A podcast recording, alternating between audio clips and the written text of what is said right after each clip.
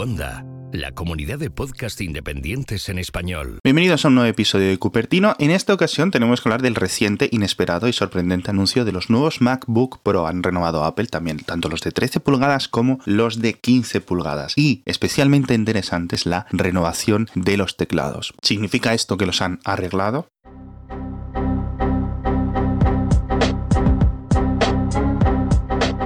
Entonces, ¿qué nos encontramos? Pues nos encontramos dos nuevos ordenadores, la versión es con Touch Bar, son los únicos que han renovado. Suben ligeramente los procesadores, esto es entendible, es una actualización menor. Los nuevos o los anteriores son de hace muy poco, 6, 8, 10 meses. En el de 13 pulgadas simplemente tienes una CPU un poco mejor y el teclado mejorado. Un teclado que luego comentaremos. Y en el de 15 pulgadas sí tienes mejores procesadores, incluso tienes hasta los nuevos Core i9 de novena generación también, con velocidades altísimas y también precios altísimos.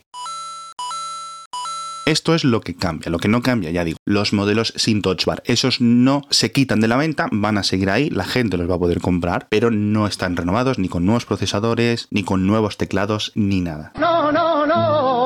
Entonces nos encontramos con unos ordenadores con este teclado de mariposa polémico que llega a su cuarta generación. Dice Apple, no lo ha puesto escrito en ninguna parte en su documentación, pero sí que ha estado comunicándolo un poco de tapadillo a algunos periodistas. Y en TechCrunch podemos leer que han cambiado los materiales, no se sabe específicamente qué material es el que han cambiado, pero lo que es la distancia, el viaje de la tecla sigue siendo la misma, la apariencia sigue siendo la misma, sigue sin haber la tecla de escape, con lo cual si estos son algunas de tus preocupaciones desde que llegaron estos eh, MacBook Pro con la Touch Bar, se cambió la forma de los cursores, desapareció la tecla de escape y se introdujeron estos eh, mecanismos de mariposa, esto va a seguir siendo igual. Entonces, cuarta generación. ¿4x4 qué es? El todoterreno. Para recapitular un poco, ¿qué generación ha habido? Pues es muy sencillo. El primero fue este cambio a teclados mariposa en 2015, que fue un cambio muy polémico, porque añadieron justo todo de golpe. La touch bar, que iba a cambiarlo todo, pero que a la vez era un fallo que no sé qué. La gente aún estuvo como casi dos años discutiendo sobre la validez de este sistema, sobre si me lo compro pero no lo uso, pero si para mí es muy útil. La gente sigue sin decidirse. También es cierto que cuatro años después, Apple no ha innovado más allá en la touch bar. Hicieron este cambio, lo han puesto ahí, pero tampoco hay novedades. Ni se hace más grande, ¿no? Como había algunos conceptos. No, la touch bar ahora ocupa medio centímetro, pero en el futuro quién sabe si no sea dos centímetros de grosor y puedes hacer un montón de cosas y no sé qué, o ocupe toda la parte del teclado. Bueno, eso al final pues no ha ocurrido. No fuméis más. En 2016 los fallos en los teclados se hicieron mucho más evidentes. Eh, Apple cambió otra vez el mecanismo, creo que redujeron ahí un poco la distancia del viaje y nos encontramos con la generación más problemática en cuanto a estos teclados. Al menos eran los que más ruido hacían y los que más se han ido rompiendo con el paso de los años. Esto hasta que en 2018, después de muchas quejas de los usuarios y de sus clientes y de un montón de problemas, Apple decidió renovarlos. Pusieron unas gomitas, unas siliconas y en principio pues duraban más, pero la gente vio claramente que esto seguía rompiéndose. Empezamos a ver cada vez más y más reportes de que no sé qué. Incluso recordamos como John Gruber, por ejemplo, llamó el peor producto de Apple de la historia y es una acusación muy grave. Bueno, ciertamente hay un problema de base en estos Mac ¿no? Del último lustro, ciertamente, ciertamente, porque por una parte nos encontramos con una Apple mucho más centrada cada vez más, como tiene sentido, en iPads, en iPhones, en Apple Watch, etcétera, y parecían que los MacBook Pros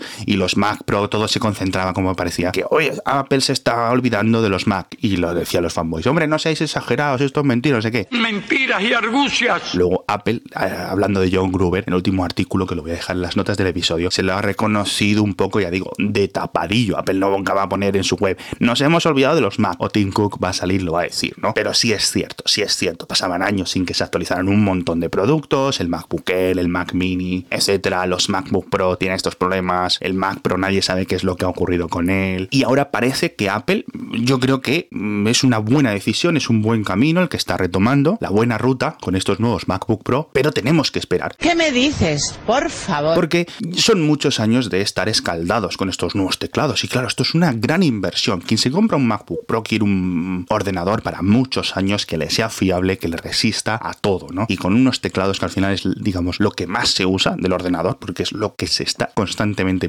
constantemente tocando. Pues nada, ¿cuál es la parte buena de todo este programa? Apple no va a decir, hay que hacer un programa de recambio general, ¿no? Como cuando las eh, firmas de coches dicen, los airbags de tal modelo de tal año están todos rotos, hay que llevarlos todos al taller y hay que cambiarlos. Apple no va a hacer eso. Debería de hacerlo, debería hacerlo, pero no va a hacerlo. Con lo cual, Apple nunca, y no lo está haciendo, nunca va a decir, los teclados de los MacBook fallan. No lo va a decir y no lo está diciendo. No lo puede dejar escrito por motivos legales. Porque si lo escribiera, en Estados Unidos, en dos semanas se los comen a juicios y tienen que hacer un arreglo masivo, con lo cual, bueno, pues podéis imaginar.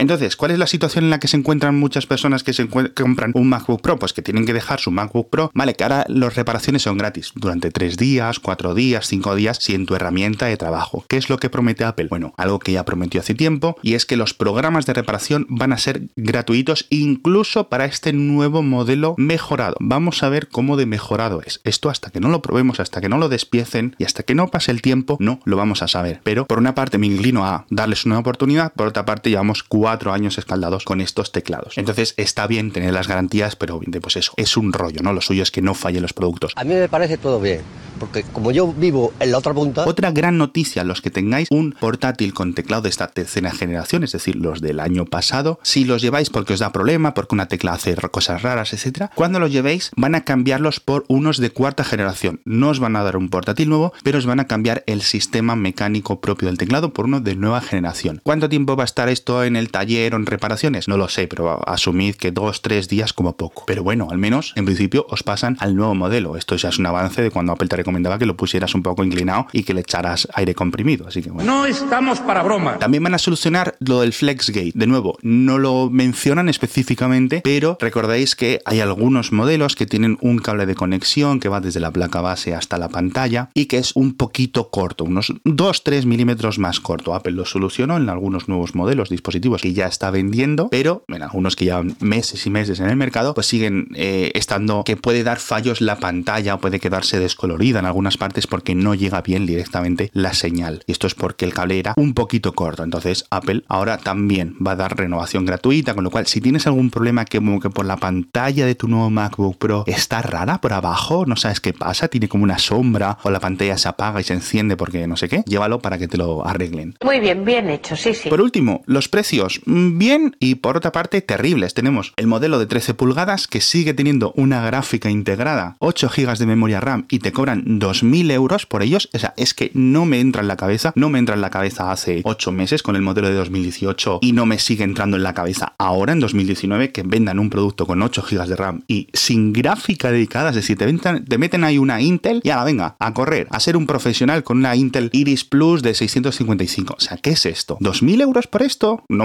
no me extraña que la gente considere cambiarse a los ThinkPad y a los del XPS y a los no sé qué, ¿no? Porque claro, dicen, oye, es que a lo mejor Windows 10 no está tan mal. Oye, pues eso, al final no está tan mal, ¿no? Y los MacBook Pro son un productazo, pero al final el dinero duele. Entonces, compréis el que compréis, fijaos mucho, porque os lo recuerdo, yo estoy en esta situación, yo quiero comprarme un MacBook Pro que me dure 5 o 7 años. Entonces, ¿cuál es mi situación? Que el modelo que yo me compre tiene que tener 32 GB de memoria RAM. ¿Por qué quiero tanta memoria?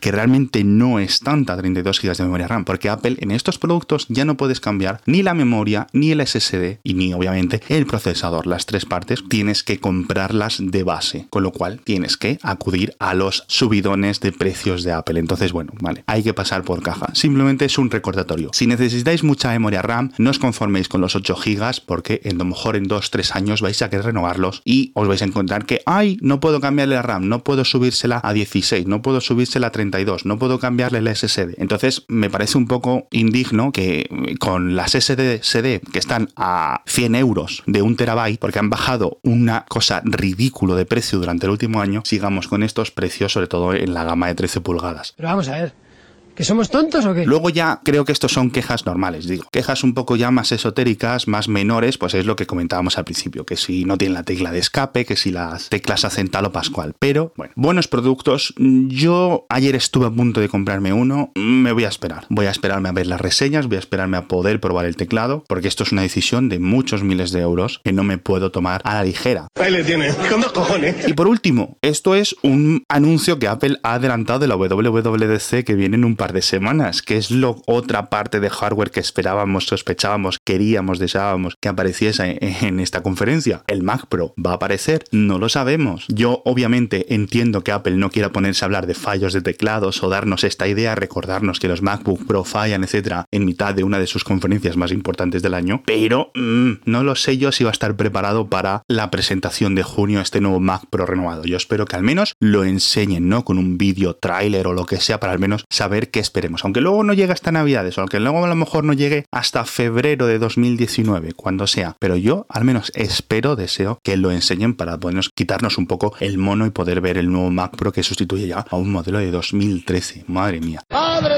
Madre de Dios, qué vergüenza, qué vergüenza. Y con esto nos despedimos por Cupertino. Ya sabéis que si queréis mucha más actualidad tecnológica, tengo el podcast diario que os recomiendo también que os suscribáis. Buscáis Mixio y podéis encontrarlo. Mi nombre es Alex Barredo y este episodio, como siempre, está producido por Pedro Jorge Romero. Muchas gracias a todos por estar ahí y nos vemos en el próximo episodio.